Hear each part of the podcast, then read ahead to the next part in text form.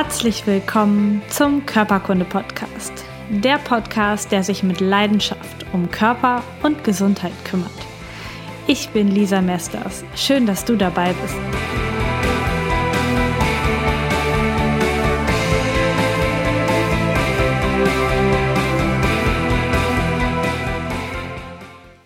Herzlich willkommen zur zweiten Folge zum Thema Bandscheibenvorfall in der Halswirbelsäule. Ich bin wieder für dich im Podcast und bei YouTube gleichzeitig auch mit Video. Und dieser Teil 2 richtet sich heute an all diejenigen, wo der Befund vom Arzt zu den tatsächlichen Symptomen passt. Das heißt, für diejenigen, die tatsächlich einen Bandscheibenvorfall in der Halswirbelsäule haben und wo es vielleicht keine Fehldiagnose gibt oder wo einfach nur schon mal geraten wurde, wenn das also zu dir passt oder generell die Symptome, die ich beschrieben habe in der Folge 1 zu dir passen, dann bist du hier genau richtig. Und wenn du die Folge 1 noch nicht gehört oder gesehen hast, dann Geh bitte erst zurück, hör dir das an, damit du weißt, ob dieser Teil der richtige ist, der Teil 2, oder der Teil, der nächste Woche rauskommt, der Teil 3. Denn da geht es um die differentialdiagnostischen Geschichten. Was kann noch alles so ähnliche Symptome auslösen wie ein Bandscheibenvorfall in der Halswirbelsäule? Was kann vielleicht auch Kribbeln oder Schmerzen in den Händen machen, außer diese Geschichte an der Halswirbelsäule und wie kannst du das herausfinden und behandeln. Das kommt nächste Woche. Heute geht es um die Behandlungsstrategien direkt für den Bandscheibenvorfall der Halswirbelsäule.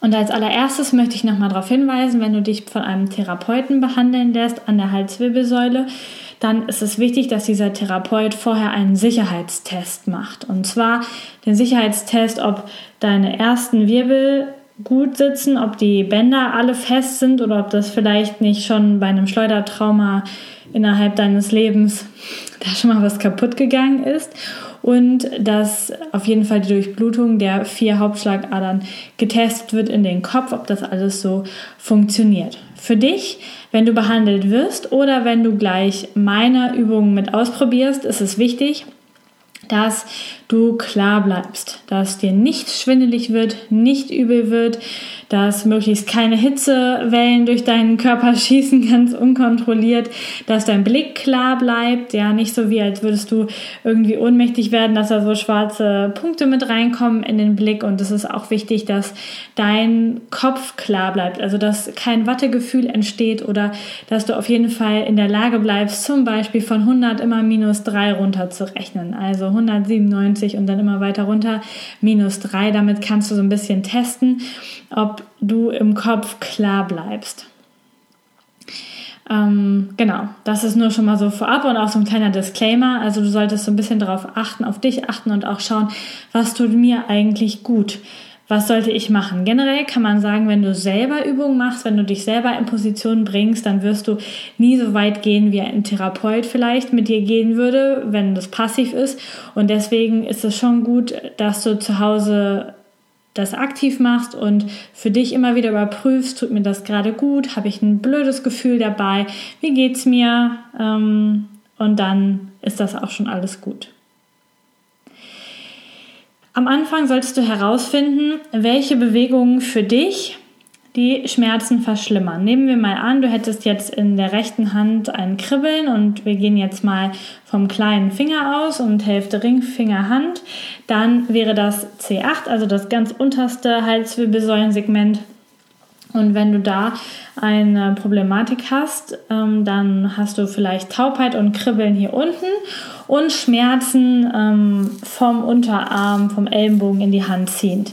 Und jetzt kannst du mal gucken, mit den einzelnen Bewegungen der Wirbelsäule, also beugen nach vorne, strecken nach hinten, ähm, Seitneigen zu den Seiten und eine Drehbewegung, ob es in irgendeine Richtung schlimmer wird. Du testest jetzt also auch ruhig eine Kombinationsbewegung, erstmal im Sitzen oder im Stehen aus und guckst, kann ich das irgendwie provozieren? Kann ich vielleicht in manche Bewegungen auch gar nicht hineingehen?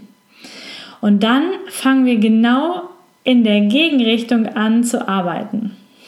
Das heißt, du schaust, wenn jetzt zum Beispiel bei mir wäre das jetzt wahrscheinlich so, ähm, bei dem Beispiel rechter Kleinfinger, dass wenn ich meinen Kopf in die Richtung nach rechts neige und den noch ein bisschen drehe in die Richtung, dass dann die Symptomatik schlimmer wird. Vielleicht, wenn ich nach vorne gehe, noch ein bisschen schlimmer mit dem Kopf. Das würde bedeuten, dass nach hinten in die Gegenrichtung und in die andere Seite gedreht, dass das die Richtung wäre, wo ich die Situation, die Bandscheibe, diesen Druck auf den Nerv entlaste. Also als allererstes guckst du, in welche Richtung wird es schlimmer und dann suchst du dir genau die Gegenrichtung, die Gegendiagonale, wo es besser wird. Und dann positionierst du dich in dieser Position am besten in Rückenlage. Ich zeige dir das in dem ähm, Folgevideo. Also wenn du bei YouTube einfach dran bleibst, nach diesem theoretischen Blog kannst du das sehen. Wenn du jetzt den Podcast hörst, dann kannst du einfach hinterher in die Show Notes klicken, da steht zum Video und dann kannst du dir einfach nur das Praxisvideo noch ganz komprimiert angucken. Ähm, ich beschreibe es dir jetzt, aber vielleicht reicht dir das auch schon. Das heißt, du legst dich auf den Rücken und rollst ein kleines Handtuch zu einer mini kleinen ähm, Handtuchrolle zusammen, packst dir das in den Nacken und positionierst dich jetzt in die gute Diagonale, also so, dass du deine, deinen Nerv entlastest. Und wenn du da liegst und vielleicht ein paar Mal tief geatmet hast, dann sollte es keine Ausstrahlung in deiner Hand geben.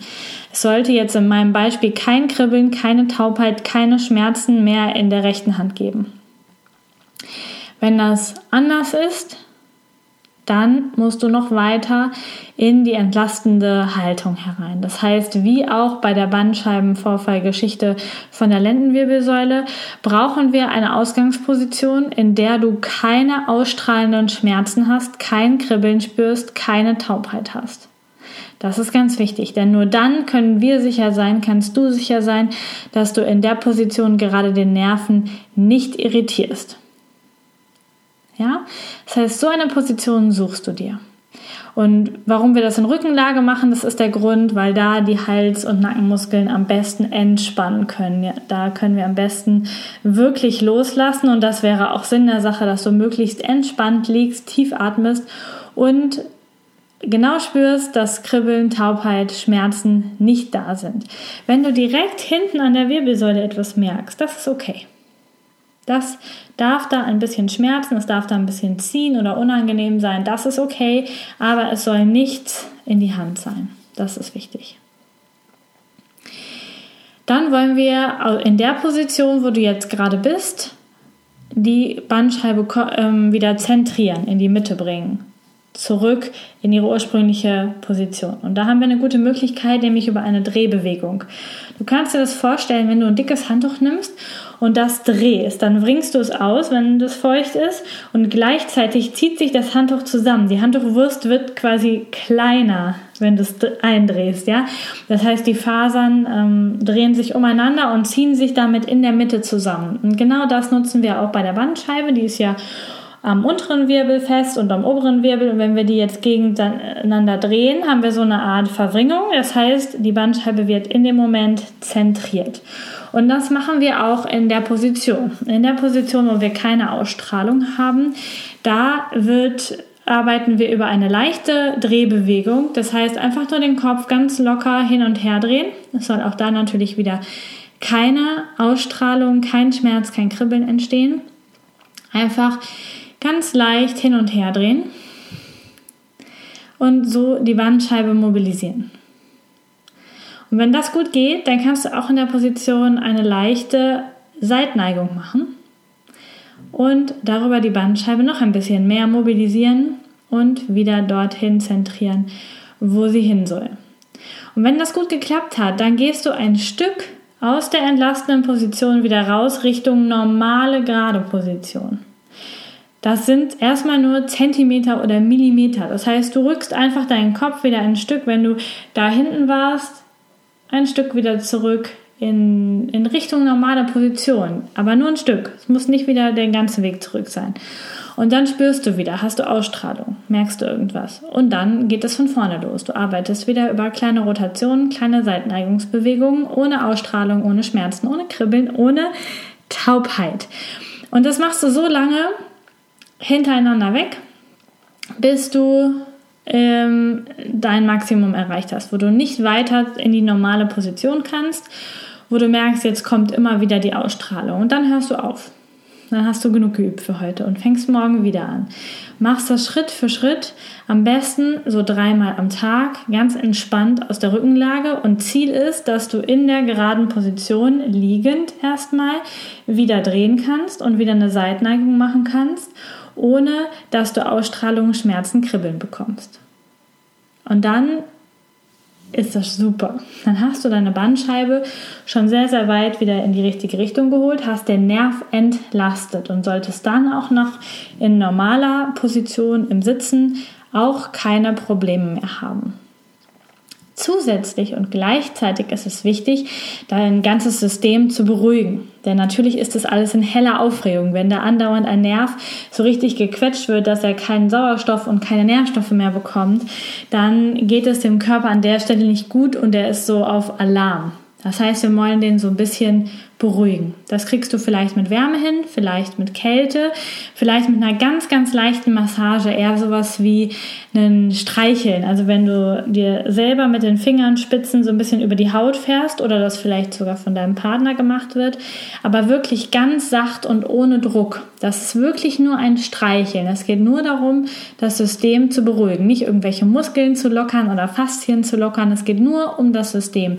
Das heißt, du gehst einfach hin und machst ganz, ganz ganz lockere Streichbewegungen. Da kann dein Partner ähm, dir helfen, ein anderer Mensch oder du kannst das auch selber machen mit der nicht schmerzenden Hand am besten dann.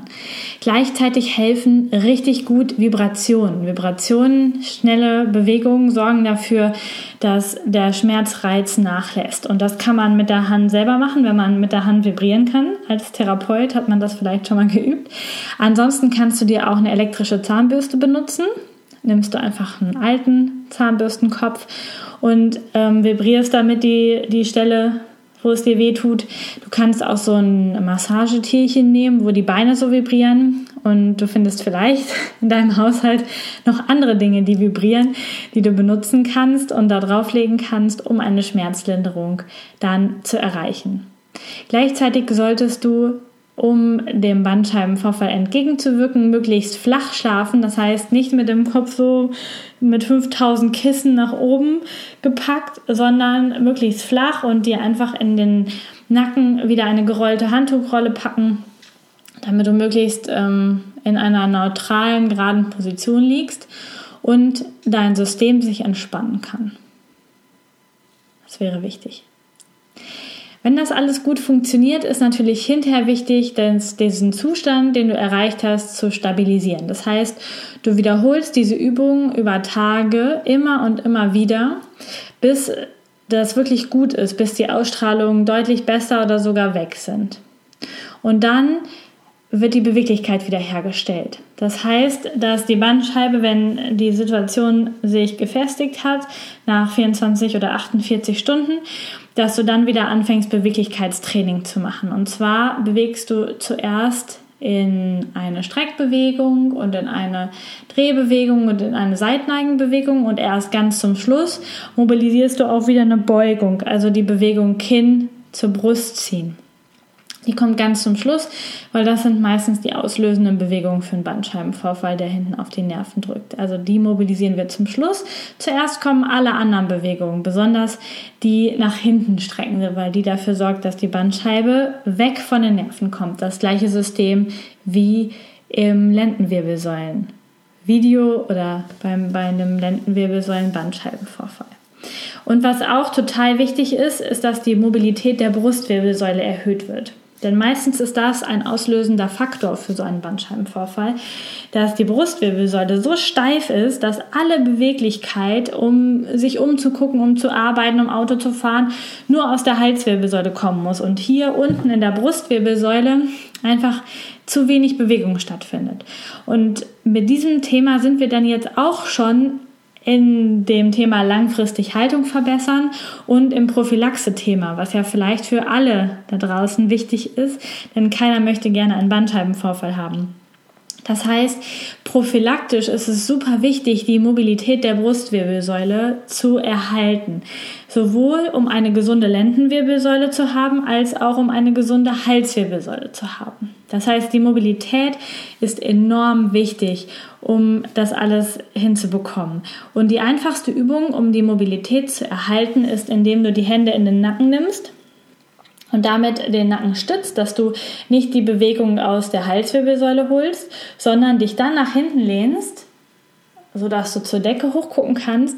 Die Hände stützen die Halswirbelsäule, die macht die Bewegung nicht, sondern die Bewegung kommt aus der Brustwirbelsäule und du kannst dich strecken. Und gleichzeitig kannst du auch mit dieser Bewegung ähm, Drehen üben und Seitneigen üben und immer bleiben deine Hände hinten im Nacken und stützen die Halswirbelsäule, die macht gar nichts, sondern nur die Brustwirbelsäule bewegt sich mal. Das ist die beste prophylaktische Übung und auch die beste Übung im, in der Therapie, um langfristig wieder dafür zu sorgen, dass das System gut funktioniert. Ich zeige die Übung nochmal ausführlich im Übungsvideo hinterher.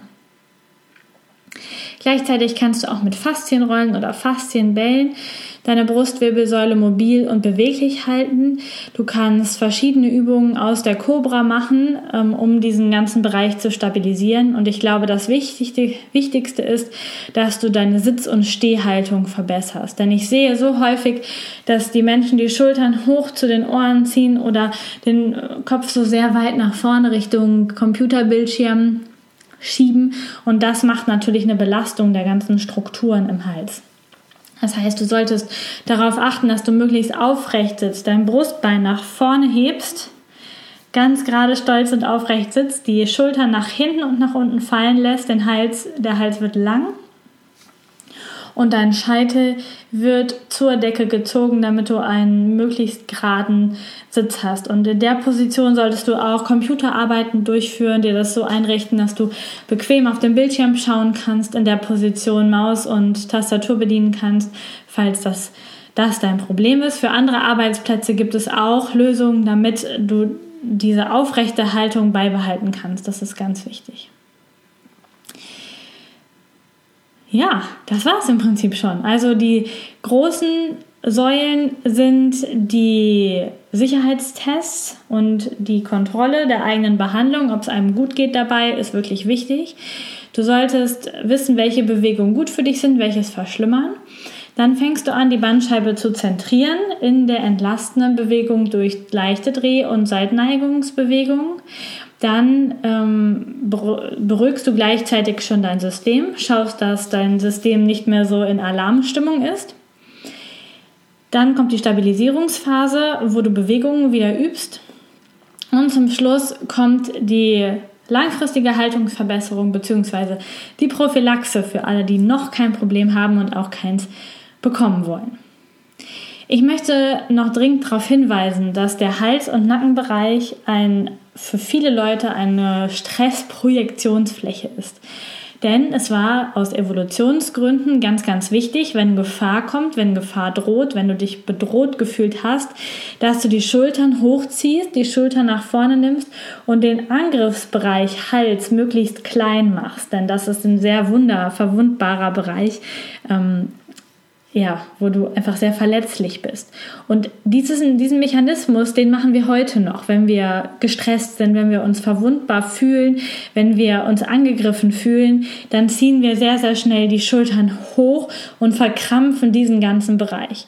Das heißt, es ist total wichtig, auch für dich, dass du dir immer wieder emotional klar machst, dass heute hoffentlich keiner mehr irgendwie deinen Hals tatsächlich verletzen will und du den Bereich entspannst, dass du dich entspannst, dass du Wege findest, wie du aus deinem stressigen Alltag herauskommen kannst, über Meditation, Entspannung, Sport, wie auch immer, dass du dich entspannst, damit sich auch dieser Bereich entspannen kann.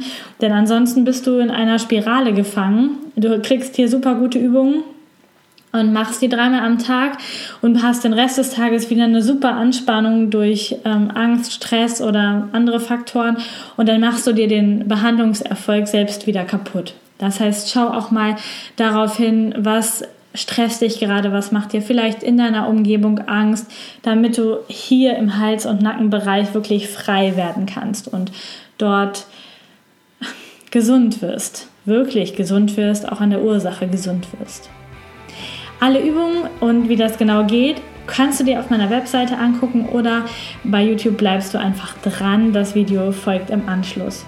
Wenn dir das gefällt, was ich hier mache, wenn dir das hilft, dann bitte, bitte mach bei YouTube einen dicken Daumen hoch, schreib mir bei iTunes eine Rezension für diesen Podcast oder bewerte meine Facebook-Seite Körperkunde, damit noch mehr Leute von mir erfahren und damit die Videos und die Podcast-Beiträge weiter nach oben gespült werden.